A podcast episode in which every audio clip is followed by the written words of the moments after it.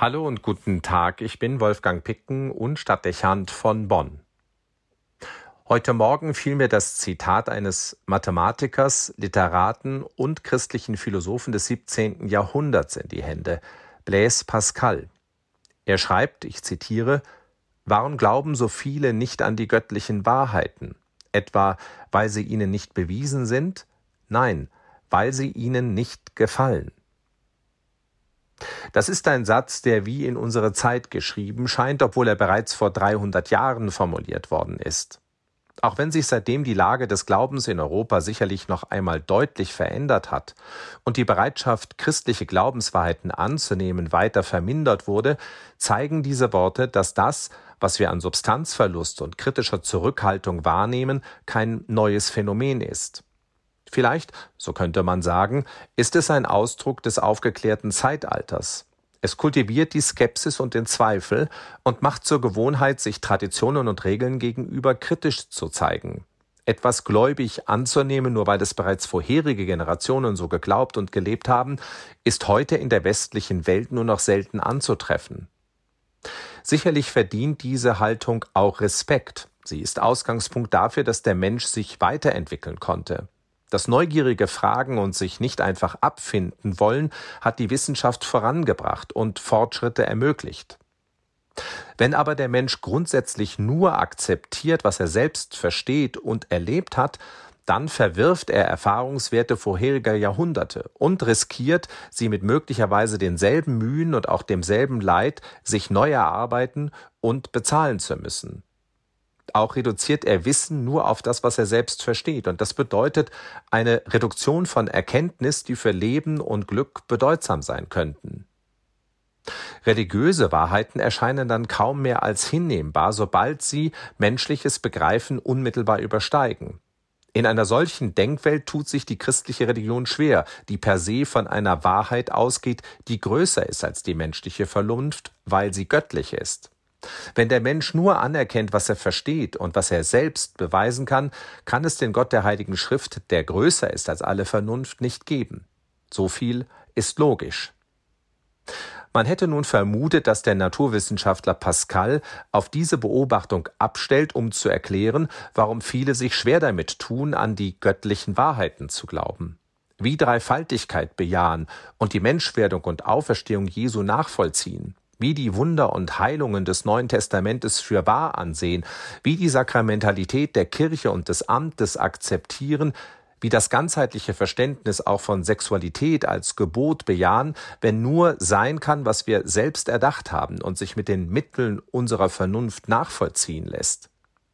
Aber Pascal setzt nicht so tiefgehend an. Fast möchte man sagen, er hält das in vielem für eine vorgetäuschte Argumentation. Seine Begründung für den fehlenden Glauben und die mangelnde Akzeptanz lautet schlicht Warum glauben so viele nicht an die göttlichen Wahrheiten? Weil sie ihnen nicht gefallen. Es liegt also schlicht am Willen und daran, dass nicht gefällt, was der Glaube vermittelt. Man könnte auch sagen, was gegen den Zeitgeist spricht und nicht in die Lebens- und Denkwelt passt, wird angepasst und abgeändert. Maßstäblich ist nicht ein göttlicher Wille oder eine höhere Vernunft, sondern das, was der Mensch als angemessen und opportun empfindet. Eine Glaubenslehre spiegelt also wider, was der moderne Mensch in seiner Mehrheit oder seiner Subjektivität für vernünftig ansieht. Nicht der Mensch rezipiert die Glaubenswahrheiten und überträgt sie möglichst in seine Lebenswirklichkeit, der Mensch überhöht sein Verständnis von Zeit und Leben, von Religion und Gott und transformiert es in religiöse Sprache. Die Religion wird immer mehr zum Geschöpf des Menschen und die Glaubenswahrheiten sind nichts anderes als das, was man als Credo des eigenen menschlichen Fortschritts bekennt. Was davon abweicht, gefällt nicht und lehnt man ab. Gefällt nicht, weil es unbequem ist, weil es schwer verständlich erscheint, weil man es persönlich nicht als hilfreich empfindet, weil es andere provoziert oder vielleicht ein schlechtes Gewissen suggeriert. In der Tat hat man in vielen Debatten auch innerhalb der Kirche den Eindruck, dass göttliche Wahrheiten kritisch betrachtet auch vehement bekämpft werden, weil sie den eigenen Lebensstil, vielleicht auch dem unserer Zeit nicht entsprechen. Es macht zuweilen fassungslos, wie selbstgefällig sich Menschen selbst zum Maßstab des Religiösen machen und wie unkritisch sie menschliche Erkenntnis zur unfehlbaren Lehre und göttlichen Weisheit erheben. Mit der menschlichen Fehlerhaftigkeit wird offenbar gar nicht mehr gerechnet, auch nicht mit einer absichtsgesteuerten und subjektiven Weise von menschlicher Erkenntnis. So läuft der Glaube Gefahr, zum Abklatsch menschlichen Denkens zu werden, das sich selbst göttlichen Rang verleiht, weil sie auf Erkenntnissen einer Vernunft beruht, die natürlich am Ende Gott gegeben ist. Dass eine Religion ohne göttliche Wahrheit keine ist und dass ein Mensch, der sich selbst erlösen zu können glaubt, scheitern wird, ist eine alte Erkenntnis der Geschichte fragt sich, ob man bereit sein wird, das anzuerkennen und auch an das zu glauben, was nicht gefällt, aber doch göttlich ist.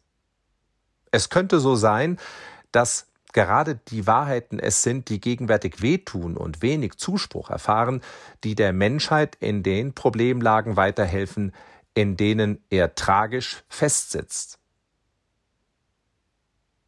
Wolfgang Picken für den Podcast Spitzen aus Kirche und Politik.